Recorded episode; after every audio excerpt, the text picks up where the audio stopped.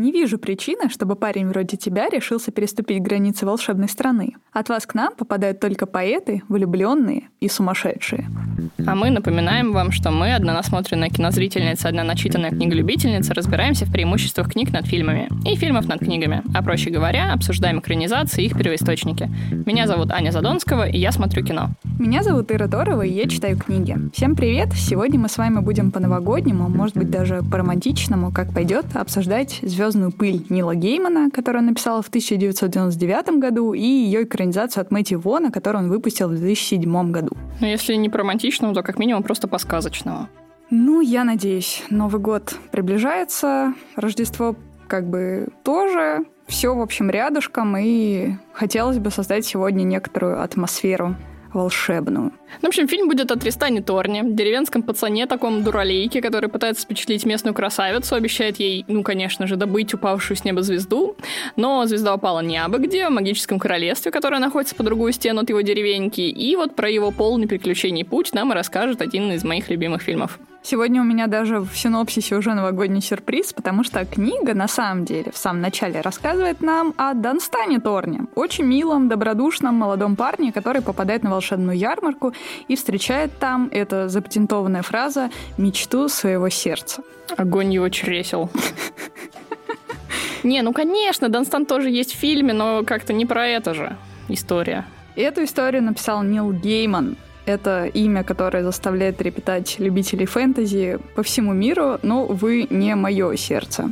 Это журналист, это автор комиксов, автор графических романов, сценарист, писатель. Он появлялся в «Симпсонах», и это, в принципе, уже самое, наверное, значительное достижение, которое только может привнести какой-либо поп-культурный деятель.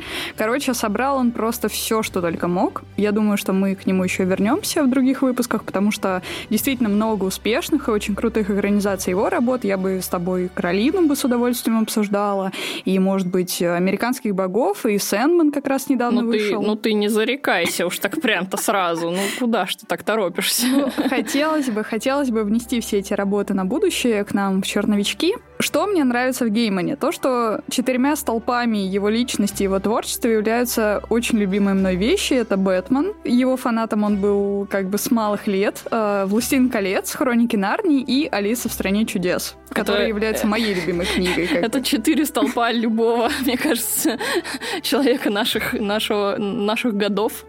Эм, но Нил Гейман-то постарше будет все таки Немножко постарше. Короче, все его увлечения я очень одобряю. Первым его успехом стала книга «Don't Panic». Это исследование творчества Дугласа Адамса. Вторым, уже оглушительным успехом, стал, естественно, «Песочный человек», за который он получил, кстати, первым в мире World Fantasy Awards. Приятно, наверное, получать первым в мире премию мировую.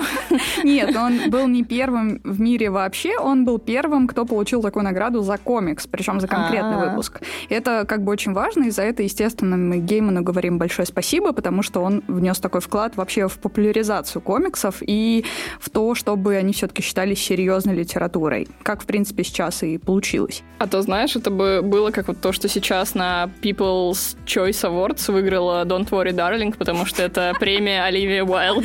Да, да, да, я, я видела это. Это, конечно, большой абсурд. Но я не смотрела фильм, так что... Ну, я смотрела, это большой абсурд. Короче, потом Гейман, естественно, написал «Благие знамения» совместно с Терри Пратчетом. Он перевел «Принцессу Мононоки», за что тоже получил премию. Он написал роман «Никогде», а потом, естественно, «Звездную пыль», на которой мы сегодня с вами уже поподробнее остановимся. Все это абсолютно на слуху у всех.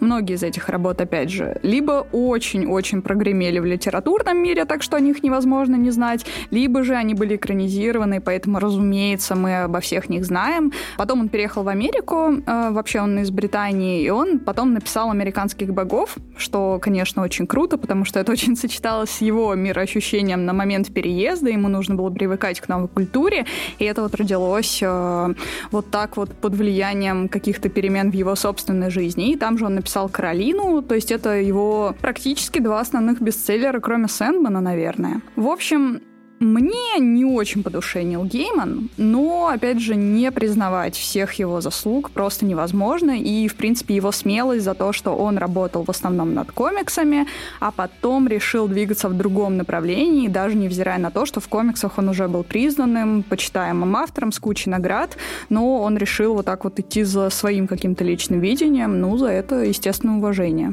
Ну, я предлагаю еще отдать ему немножечко уважения за то, что Мэтью Вону он бесплатно дал права на экранизацию. Да, да там, в а общем, а так можно? Типа за один доллар? За ноль долларов.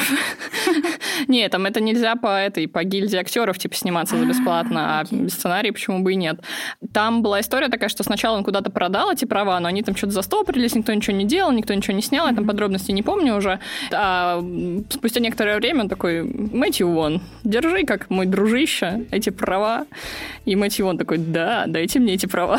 Вот, и, в общем, он снял этот великолепный фильм «Звездную пыль», который он сам еще и был с автором сценария. То mm-hmm. есть он писал, у него все получалось офигенно с экшеном, но вот с э, любовной линией у него немножко не получалось, ему там нашли с авторку, вот, и вместе у них получилась такая интересная история. Сам же Мэтью Вон — это британский режиссер, он начинал с того, что был продюсером на фильмах, между прочим, Гая Ричи, также сам Гай Ричи является близким другом Вона, и он был шафером на его свадьбе. И я вообще, на самом деле, про Вона знаю только два факта. Что, во-первых, он женат на Клаудии Шифер, собственно говоря, на свадьбе с которой и был шафером Гай Ричи. Вот. А во-вторых, что он на самом деле не Вон, а Вердрамонт. И ты спросишь, как так получилось? А я это вот спрошу, потому что Мэтью Вон — это офигенное имя. Да. Ну, в общем, там какая-то очень мутная история, что сначала его отцом считался актер Роберт Вон, потом выяснилось, что он ему не отец, а... Ты в тот момент ему сказали Роберт Вон.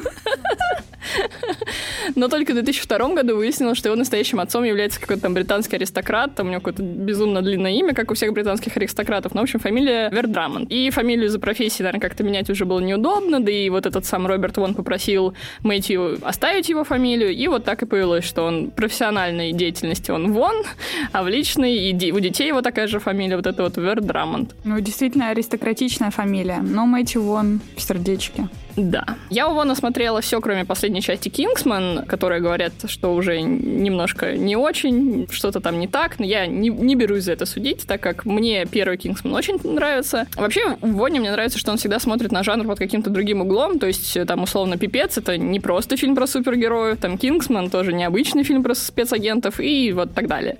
Плюс он очень экшеновый, драйвовый, и чем-то мне напоминает Эдгара Райта, еще одного британца, про которого мы сегодня немножечко так вскользь упомянем. И, в общем, он всегда как будто немножко деконструирует жанр, поэтому и сказка у него тоже получилась такая вот особенная. Я этот фильм искренне люблю. Он такой сказочный очень. Его вот этот сеттинг позволяет просить некоторые натяжки в сюжете, а юмор, внимание к деталям, отличные актеры и вообще вот этот такой приключенческий эпик, они дарят мне настоящее удовольствие уже много-много лет. Ну а что касается меня, я люблю сказки. И это действительно очень легкая, наивная подростковая история, без какого-то глубокого смысла, без какого-то глубокого исследования всей философии, подтекста вот этого фольклора, который Гейман нам преподнес. Но она необычная, она местами жестокая, кровавая, это точно, это мне обычно нравится в сказках. И Гейман не только вдохновился этой историей, когда реально увидел падающую звезду, тогда он ее придумал, но на самом деле он заранее знал об этом мире и заранее знал об этом сюжете, и он написал пролог этой книжки еще задолго до самой книги. И эта история, мне кажется, очень интересной, потому что сам Гейман говорит о том, что «Звездная пыль» — это сиквел романа, который никогда не был написан. На таких вот таинственных вайбах мы сегодня поедем в спойлер-зону. Перед тем, как мы уедем в спойлер-зону, я хочу еще раз напомнить нашим уважаемым слушателям, что у вас есть последний шанс просто-таки запрыгнуть в этом уходящем году на наш э, поезд щедрости, не знаю, как еще его назвать. В общем, мы делаем конкурс в нашем телеграм-канале, на который вы уже давно должны были подписаться. Если еще нет, то вот он ваш последний звонок, последний шанс. Там мы разыгрываем три пакета с очень классными-классными ништячками для вас. Вам всего лишь нужно что сделать, это предложить нам идею для нового выпуска. У вас сейчас последний шанс, чтобы набрать там лайков как можно больше и получить один из этих трех великолепных мешков от Деда Мороза. Пожалуйста, участвуйте, а мы вам напомним, что наш подкаст вы можете по-прежнему найти на всех доступных площадках. Это Яндекс Музыка, ВКонтакте, Кастбокс. Тут недавно выстрелил Сберзвук. Мы такие, боже, ты просто мой! звук. Просто звук. разница? Звук так звук. Короче, пользуйтесь Ваш звук, как говорится. Э, Мы есть, в общем, вообще везде, где вы только можете послушать подкасты. Пожалуйста, слушайте, ставьте нам свои лайки, звездочки, оставляйте комменты. Мы их очень любим читать, разбирать, всем отвечаем. Это, правда, помогает нашему подкасту развиваться, поэтому, пожалуйста, не забывайте подписаться, естественно, на наш телеграм-канал, потому что теперь это особенно актуально и важно. И не забывайте про наш Boosty, где вы можете нас материально поддержать. Большое спасибо уже всем поддержавшим. Там скоро будет некоторый контент. Мы планируем делать его достаточно регулярно. Будем выкладывать там уникальные выпуски с этого сезона, где будем обсуждать всякие штуки, которые нам интересны, ну и экранизации тоже будем затрагивать. А мы поехали. Поскакали, я думаю. Ой, в этот, в этот раз. раз, в этот раз поскакали. Или все-таки полетели на вот этом корабле с летающими пиратами? Столько вариантов. Не напоминай мне про этот корабль. Мне нужно продержаться до спойлер-зоны, чтобы мне рассказать о нем все. Ну, тогда поскакали. Да, поскакали. Знаешь, наверное, Звездная пыль это один из первых по-настоящему хороших фильмов, которые я прям вот осознанно помню, которые я смотрела когда-то очень давно, потому что я тут как-то смотрела на свои билетики, которые я сохраняла, и там у меня, ну вот, полный шлак. Билетика по звездной пыли у меня, кстати, не сохранилась, потому что знаете, где я его смотрела? А вот вы не угадаете. В Щелково. Класс. При этом попали мы на него практически случайно, потому что в тот день ни на что другое не смогли попасть. И, ну, то есть это был такой, знаете, классический такой офигенный летний день, когда мы вдоволь поиграли в аэрохоккей. Потом еще полирнулись от Макдональдса. В общем, было время. Вот. Эх, Анна, где твои коллекции билетиков сейчас? Она у меня в шкафу, а я все еще ее храню. А там до какого года? До 2019 примерно? Нет. Пока не начался ковид, мы не начали покупать электронные билеты. Такое хобби. Профокаплено. Иронично, что когда ты ходил на звездную пыль, примерно в этом же году, даже не примерно, а точно в этом же году я ходила на русский фильм в ожидании чуда в кино. Ну слушай, у всех свои вкусы. Да, ну хороший фильм на самом деле. По крайней мере, мне он так запомнился. Не, не отвечаю за его качество сейчас, если пересмотрю, но хочу пересмотреть. У нас с тобой, конечно, очень разные experience ы были в 2007-м. Вернуть бы наш. Да, да. Я никак с Гейманом все-таки не могу сойтись, честно скажу. Что-то такое меня гнетет в его историях странное. Не знаю, может быть, он действительно просто не мой автор. Честно, я пыталась. Я, естественно, очень ценю его комиксы. Может быть, это, в принципе, главное по отношению к этому автору. А «Звездная пыль» — это такая простая, сказочная история. И я еще, кстати, люблю Нила Геймана за то, что он принимал участие в некоторых моих любимых сказочных сборниках, которые он помогал составлять. За это ему тоже большое спасибо. Я думаю, что если мы продолжим нашу тему с выкладкой разных сказок, то надо будет обязательно из этих сборников что-нибудь взять. Там есть классные сказки. А Ирины сказки вы тоже сможете найти на нашем бусте. Да, кстати, это важно. Мне вообще концепция книги и этой экранизации «Звездной пыли» очень напомнила почему-то экранизацию «Властелина колец», потому что мне кажется, что разница именно в экспозициях, что в книге и в том и в другом случае экспозиция очень развернутая. Там прям несколько глав, где тебе рассказывают очень подробно о мире, о том, как он работает. А, собственно, героев-то главных тебе представляют далеко не сразу, и ты как бы уже погружен и с ними знакомишься. А вот в фильме как-то незначительно это все так пробегает, и ты прям сразу прыгаешь. Нет, нет, нет. Ну, в смысле? Все там значительная экспозиция, все там очень красиво. Просто она у тебя она вся лежит просто в фоне. Просто когда я смотрела «Звездную пыль», я ждала, когда появится Чарли Кокс. Поэтому я такая, да, какая там экспозиция, кому нужна она? Ну, Мэтью Вон, конечно, маг и чародей, потому что его подход состоит в том, что они построили, снимали на натуре практически все, что могли, максимально избегая применения графики, и это как бы большой ему за это поклон и похвалы. Масштабные декорации, великолепные виды Исландии, Шотландии и Англии, они будто прям вот с картинок сошли и завораживают просто до безумия. И сам Вон шутил, что он сам не заметил, как его фильм внезапно превратился вот в тот же «Властелин колец», с которым а ты вот, его и сравнивала. вот откуда вайбы-то пошли, да, да. потому что там вот эти пролеты, особенно когда Септимус куда-то скачет по этой Исландии, это прям очень все красиво, вот действительно напоминает «Властелин колец». И хоть фильм, по ходу, не окупился, так как собрал чуть меньше, чем два бюджета, но мне кажется, что это была такая титаническая работа, которой, ну, точно можно гордиться. А это, на минуточку, был только его второй фильм после слоеного пирога или слоеного торта, как а, кстати, называется. мы его с тобой смотрели, я помню. Да, и мы обе да. чуть не уснули на нем. Да. Ну, все равно там есть некоторые задатки, которые... Ну, это момент, когда Мэтью Вон хотел бы быть Гаем Ричи, но немножко вот, ну нет, не, ну, не дотягивает. Многим он. он нравится, критиками он обласкан, поэтому это как бы на вкус и цвет. Возможно, просто сейчас такие гангстерские фильмы нам уже не так интересны. Нам «Кингсман» подавай, где у всех головы в церквях взрываются. Да, да. И еще мне очень понравился комментарий Геймана, который говорил, что, приходя на площадку, он чувствовал себя жутко виноватым, так как бедным людям приходилось строить этот гигантский летающий корабль практически натуральную величину только из-за того, что он придумал это в своей маленькой книжке, и он такой, я прихожу, и прям мне прям хочется перед всеми извиниться. Ой, такой кокетствующий человек, конечно, я думаю, не чувствовал он вины, мне кажется, он был абсолютно горд тому, что вообще этот проект состоялся как. Согласовали, ты хотела сказать. Нет, ну просто, просто ты рассказываешь рассказывала, что да, что долго не могли ничего сделать с этими правами. Я думаю, что Нил Гейман был вообще на седьмом небе просто от счастья, потому что наконец-то это все произошло, и еще и с таким размахом, еще и с такими звездами, ну прям вообще кайф. Мне очень нравится, что история происходит в нашем мире, не просто в какой-то там волшебной стране, это все происходит в Британии, и мне, конечно, очень заинтересовало, есть ли какой-то реальный прототип застенья, был ли он как-то у Геймана в голове. А, я об этом информации не нашла, но да, меня прям очень захватил вот этот сам сам образ вот этого маленького селения такого, которое делено открытой каменной аркой от волшебного леса, и туда как бы можно зайти, но уже нельзя выйти оттуда. То есть э, люди, которые там живут, не знают таких историй, когда кто-нибудь возвращался. Ну, само по себе это красиво, и там даже нет двери на входе.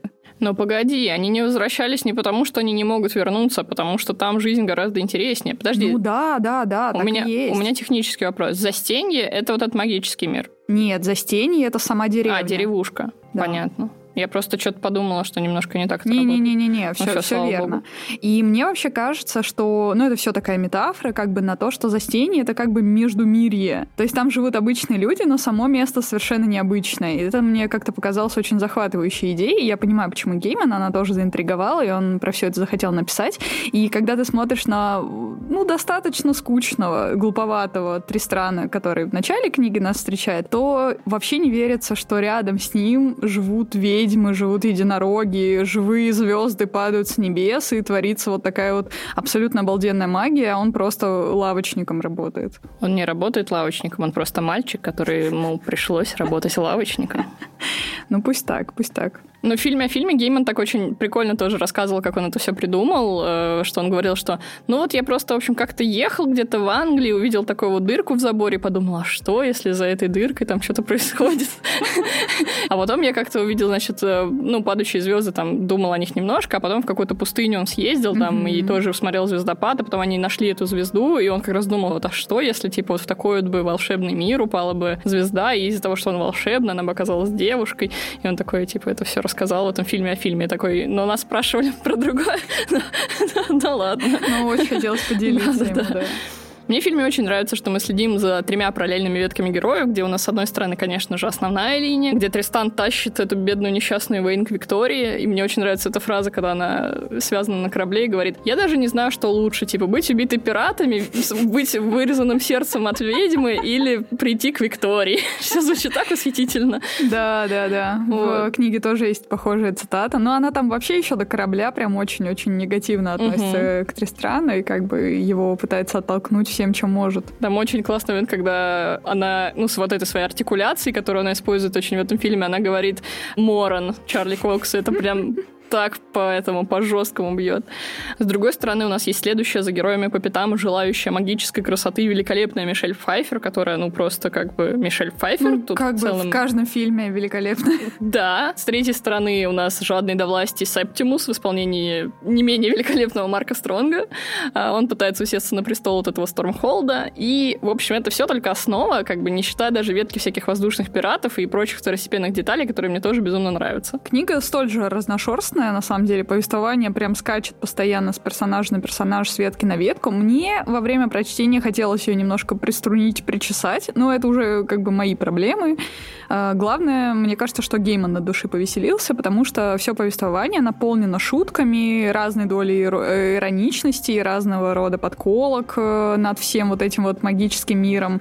И как бы он сам знает, что он пишет модерновую сказку. И это достаточно прикольно. Вот эта модерновость, да, она, мне кажется, передается немножко фильм, потому что там вот эта очень классная деталь, что для его героев магия является обычной абсолютной историей. Mm-hmm. И ее использование выглядит очень буднично. И Вон, кстати, тоже в фильме о фильме говорила, что, ну, для них магия это вот то же самое, что для нас платить счета, там, то есть, условно, как бы, это вообще какая-то мелочь. И это добавляет действительно фактурности фильма, мне это очень нравится. И, например, когда Тристан узнает, что Ивейн звезда, он не изумлен самим этим фактом, он скорее просто обрадовался, как вот, ну, если бы мы узнали, что у нашего телефона какая-то новая функция есть, типа, о, крутяк, огонь вообще. Да, я думаю, что это все, в принципе, вытекает из первоисточника, потому что Тристран, он, да, окружен скучными деревенщинами, он и сам скучный деревенщина поначалу, но все-таки нам с самого начала проговаривают, что он немножко другой, что он с самого детства об этих приключениях Особенный. мечтает. Да, он особенный мальчик, у него даже ушки разные, потому что у него а, мама была кошка-девочка, и поэтому, ну ладно, в общем, не буду рассказывать прям совсем в подробностях. Боже мой, что ты меня сейчас просто что? Да, там э, у, у его отца, скажем так, была кошка-жена. Э, в общем, он с самого детства мечтает об этом всем. Какая-то магия все-таки влечет его в этот лес, потому что его мать пришла оттуда. Ну, реально, гены сказываются, и поэтому все-таки наш Тристран необычный мальчик. Да, он такой редкостный дуралейка, сказочный долб так скажем.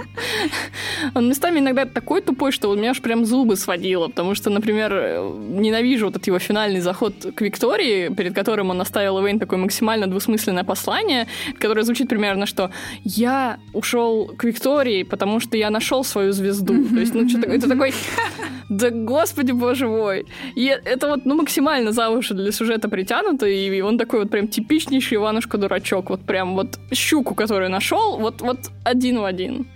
Это, в принципе, все тоже издержки книги, потому что действительно сюжет очень простой, потому что мы с самого начала знаем, чем все кончится. Ну, там не может быть другой развязки. Естественно, в книге Тристран совершенно не соответствует девушке, в которую он влюблен, которую нам описывают как самую красивую девушку в Британии. И, естественно, в тот момент, когда он ей рассыпается в комплиментах, как бы хочет достать звезду с неба ради нее, ну, ты уже все понял. Ты понял, что он видит в ней как бы только красоту, она в нем видит только какого-то дурака влюбленного из деревни, деревни, который подглядывает за ней в окно по ночам. А. И получается, да, это, это, это такой себе эпизод, который Гейман как раз поставлял везде по книге, поэтому я бы не рекомендовала вам читать ее своим детям или еще каким-то детям. Лучше не стоит. Есть там моменты, которые все-таки больше рассчитаны на подростков 15-16 лет, я бы сказала. И, в общем, сказка идет как бы на всех парах к хорошей морали с самого начала. И Саймон Гейман об этом отлично знает, и он над нами смеется напрямую, потому что еще в самом начале книги Тристран уже говорят прямым текстом, типа, знаешь, я бы отослал даму твоего сердца в свинарник, а сам нашел ту, что позволило бы себя поцеловать, не требуя сложить к ее ногам вселенную. И, естественно, мы понимаем, что все так и будет в конце. Ну да, в фильме Виктория, она чисто такая деловая женщина, выбирает того, кто ей принесет поинтереснее подарок. Соответственно, Генри Кавилл ей обещал колечко из Ипсвича, между прочим. А Тристран такой, ну я тогда пойду в другое место, что-нибудь еще классное тебе принесу. Ну и вот да, в этих путешествиях, конечно же, он находит себе совершенно другую прекрасную женщину, которая его понимает. Она ему каждый раз говорит о том, что ну любовь Виктории, понимаешь, это, конечно, не то. То ли дело моя. Да, то есть, возможно, она тогда, она медленно отравляла его разум. На самом деле, Виктория была его судьбой. Но стоит ли, конечно, при обсуждении этой истории, может быть, поговорить про стокгольмский синдром, потому что все-таки то, как развивалась любовь Ивейн к Тристану, вызывает у меня некоторые вопросики, потому что, ну, понятно, что это Чарли Кокс. Но он там еще достаточно молодой и такой, ну, в общем, не, самый, не в самом расцвете сил, давайте так скажем. И с Вейн он обращается иногда не очень хорошо. Мне очень не нравится сцена, где Тристан кричит на нее из-за того, что они подумали про разные места, когда воспользовались вот этой вавилонской свечой, и они из-за этого застряли посреди между небом и землей, и она на него орет, он на нее орет, и такие вот, блин, он прям четкие указания дал, чтобы орать, я вот не понимаю. И вот за время пребывания на корабле пиратов она закадрово в него как-то по уши влюбляется, точно так же, как Тристан учится быть крутым. Вот это все незаметно для нас происходит. И тут в момент выхода фильма у меня вопросов не было. А вот при просмотре мне все-таки немножко это кольнуло. То есть, ну, чуть-чуть вот мне не хватило э, химии между ними. Да, я согласна. Для меня, в принципе, всегда лучшая история, что любви, что дружбы, это та, где люди как бы жили друг от друга отдельно, занимались своими делами, старались как-то становиться лучше. В целом не тужили, но они вдруг встретились, и вот все завертелось. И мне все-таки показалось, что здесь примерно такая же история. Она немножко односторонняя, потому что здесь э, Тристрану нужно было пережить вот это целое приключение, чтобы забыть цвет глаз Виктории, это цитата из книги, и понять для себя что-то важное, там, что для него имеет смысл, каким он вообще человеком хочет быть. И он себя обретает, а за стени в итоге теряет. И он уже слишком далек и от Виктории, и от, вообще от этих всех скучных, пугливых жителей. И это определенно большой шаг вперед для персонажа, и как бы из этого и любовь вся вырастает. Ну да, на корабле они вроде как оба выросли, он стал крутым, она стала человеком, так что оба пришли к точке, где их любовь вообще возможна. Но вот из-за этого таймлапса, вот, ну, чуть-чуть вот я не прониклась их чувствами. Прям они уже дословно говорят о том, что когда она с ним танцует, она светится, конечно, гораздо mm, ярче, да. чем когда Но она танцевала с капитаном. Мило, да, да. То есть, да, а он дурак, ну прям, ну дурак, типа перед тобой литер или женщина светится, что ты стоишь?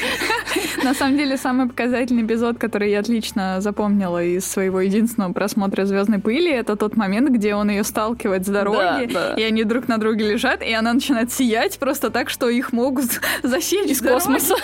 Боже мой! Ты серьезно? Да, она там еще говорит, are you tempted? Это такой, Ой, да, ну как бы... Ну как бы мы все tempted, а три стран нет, как так? И когда он сразу не отвечает, она такая, ну я в смысле, чтобы вырезать мое сердце. И ты такой, да, блин, понятно все с вами. Весь эпизод на корабле, я обещала о нем сказать, это мед для моей личной души, потому что вы все знаете, что мне 14 лет на самом деле. Это значит, что каждый раз, когда кто-то в книге произносит название корабля, к сожалению, таких раз несколько всего лишь, я дико кайфовала, потому что в книге корабль называется «Пердит». Я не могу. Это просто меня каждый раз настолько выносило. Блин, жаль, конечно, что в фильме это было не так, потому что там Мэтью он такой взял, взял своих двух детей, Каспара и Клементину, и такой, ну, лодка будет называться Каспартина. И он потом этот трюк еще и в Людей Икс забрал, там тоже лодка у них называется так же. А потом родился третий ребенок такой, а я? Я бы отдала многое, чтобы услышать в исполнении капитана корабля в русском дубляже слово «пердита».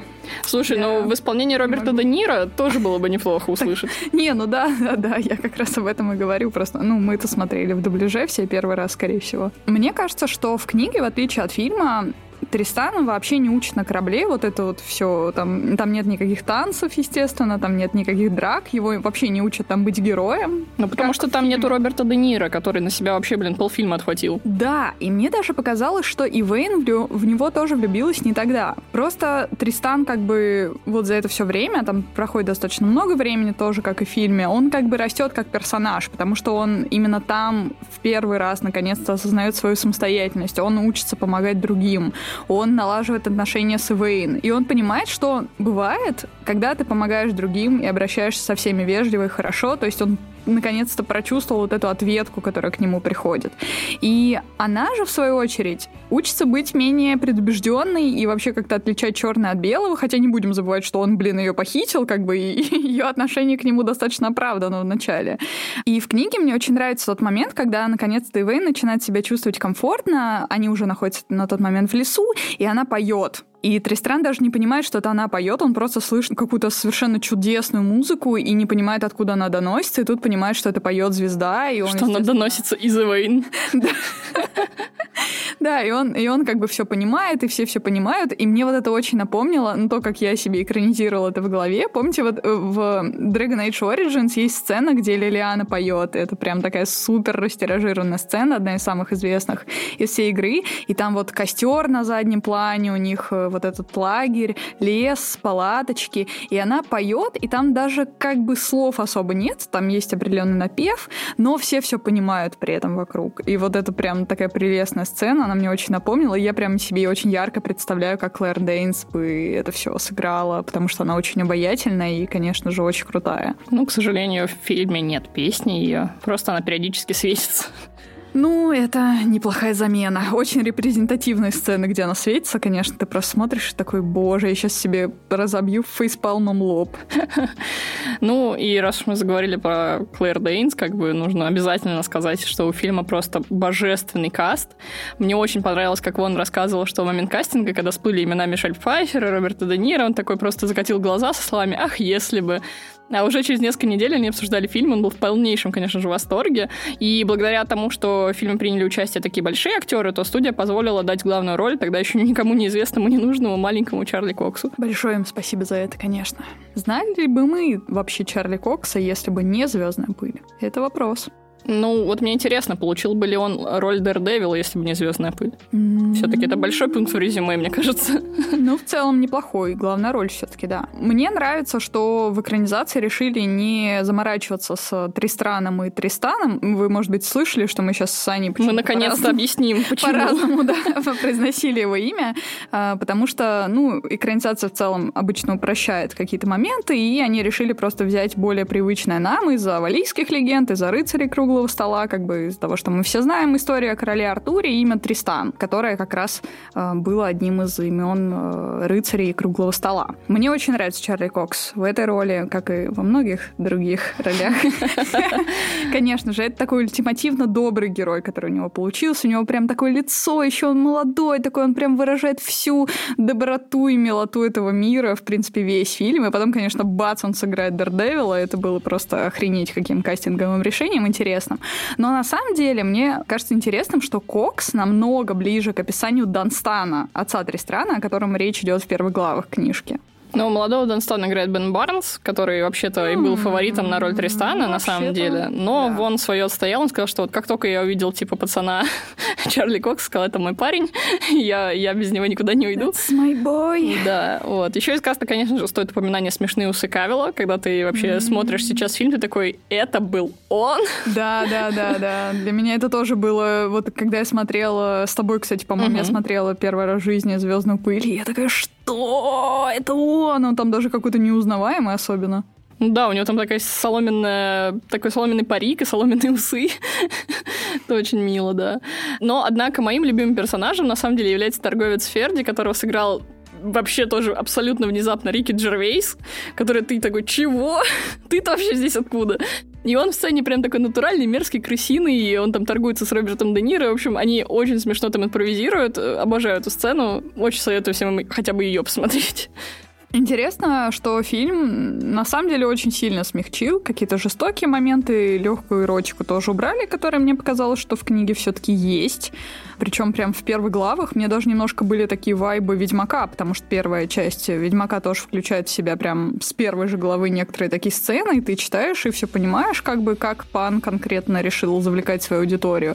Вот здесь есть нечто похожее, но мне показалось, что из-за того, что все это убрали, конечно, экранизация была бы другой, если бы у нее был другой возрастной рейтинг. Интересно было бы посмотреть, что там мог бы наснимать Мэтью Вон, потому что мне по вайбу книги вспомнились два фильма ну, так, наиболее ярко, это, наверное, вот «Братья Грим 2005 года, а, где Деймон и Леджер играют, собственно, самих братьев, и там происходят с ними всякие фантастичные, крутые истории.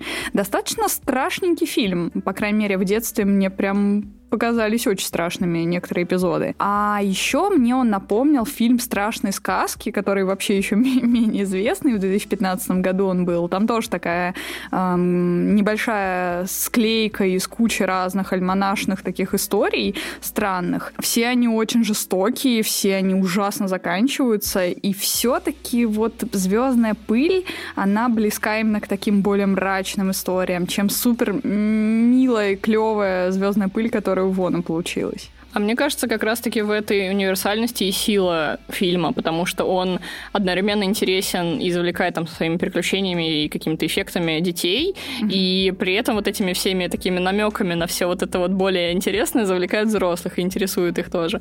Ну и как бы по сравнению с другими сказками, мне кажется, что он и так ходил прям по грани, потому что забавно, что изменили, например, цвет крови принцев, так как они, ну, голубых кровей, естественно, mm-hmm. а цензура тогда позволяет оставить рейтинг PG-13.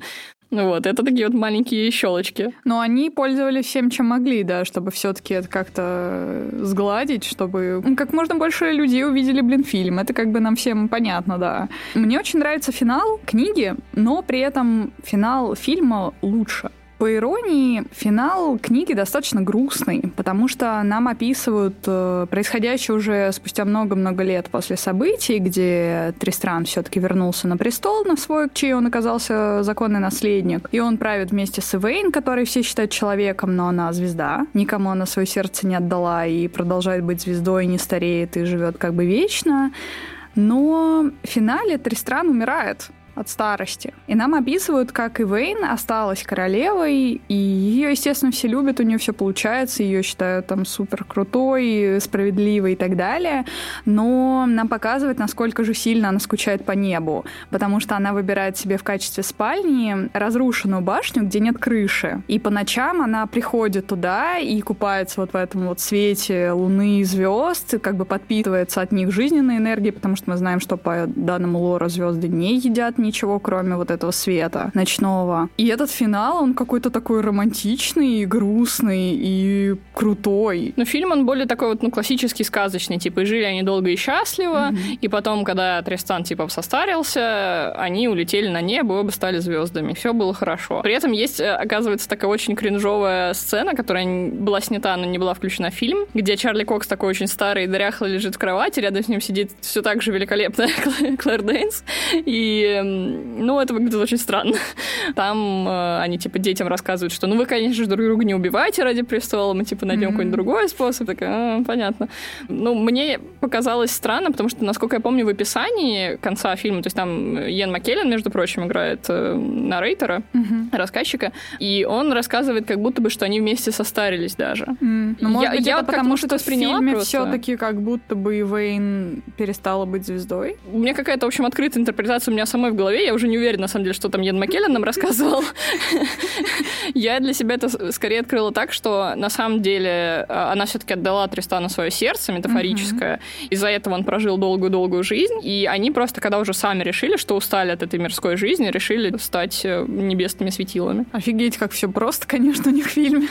Мне нравится интерпретация того, что она вот как бы отдала свое сердце метафорически человеку в книге, потому что именно из-за этого в финале ее сердце не может забрать ведьма, потому что оно занято. И это нам проговаривается прямым текстом, и мне как-то это показалось достаточно элегантным таким решением. Ну, в фильме это все гораздо более кшуново решили, типа, да, что она побежала круто. обнимать Тристана, и типа из этого настолько, блин, счастлива, что она просто там, блин, сверхновая превратилась, взорвалась нахрен и сожгла Мишель Пфайфер до крошки. Это как раз финал, который устраивает большинство зрителей, и это то, почему людям, которые смотрели «Звездную пыль», кажется немножко скучноватой концовка книги. И я с ними согласна. Но более готичная, романтичная интерпретация мне тоже очень нравится, потому что у меня, в принципе, после этой книги, ну и вот сейчас мы с тобой обсуждаем, у меня прям такое вот такое игривое настроение за всех этих воспоминаний, прям, прям хорошо так на душе. Игривое? Что же да. с тобой будет тогда, когда мы будем обсуждать наш следующий выпуск? Ой, не знаю, не знаю. Ну, тут прям сложно сказать. Мы в следующий раз будем возвращаться к Полу Томасу Андерсону как вы Наконец-то. знаете. Я надеюсь, у нас был выпуск по фильму «Нефть». Но в этот раз мы поговорим о фильме «Врожденный порог», который снят по роману Томаса Пинчина. Очень-очень интересно, потому что я книгу еще не читала. Но мы вам еще раз напомним, что нас можно найти на всех доступных площадках. Яндекс Музыка, ВКонтакте, Казбокс, Apple Podcasts, везде, везде, везде. Пожалуйста, подписывайтесь на нас, ставьте нам лайки, звездочки, оставляйте нам комментарии, отзывы. Это, правда, нам очень помогает. И, пожалуйста, не забывайте подписаться на наш телеграм-канал по мотивам архивом, где мы анонсим выпуски новостей, иногда постим что-то смешное, и сейчас там проходит офигенный конкурс. Ваш последний шанс, если уж не поучаствовать, то хотя бы проголосовать за остальных ребят, которые mm-hmm. старались и писали нам очень классные пожелания. И мы, на самом деле, даже часть из них уже и так планировали, так что это вдвойне удобно. Вот. И, конечно же, не забывайте про Boosty. Там вы можете нас материально поддержать. Там будут выкладываться некоторые уникальные выпуски с обсуждениями фильмов, книг и прочего всего, связанного с экранизациями или просто нам нравящиеся. И, в общем, мы очень вас любим. О, это очень милое завершение подкаста. Да, с Новым годом. Да, с Новым годом всех. Эм, я надеюсь, что если у вас было какое-то настроение не очень хорошее, то мы вас смогли как-то приободрить, может быть, настроить на более праздничный лад, может быть, настроить на более позитивный лад. И я хочу сегодня завершить выпуск тоже цитатой. У меня сегодня прям цитаты валятся из меня вообще как, как попало. Как попало. Просто. Я очень хочу использовать эту цитату «Звездной пыли», когда впредь буду, там, не знаю, опаздывать или не захочу куда-то приходить. Как Тристран оправдывался перед своей матерью, почему он не хочет быть королем. Совершенно против моей воли меня задерживает весь мир. Я выбью себе это на лбу. Вот. Всем пока. Спасибо огромное за прослушивание. Пока.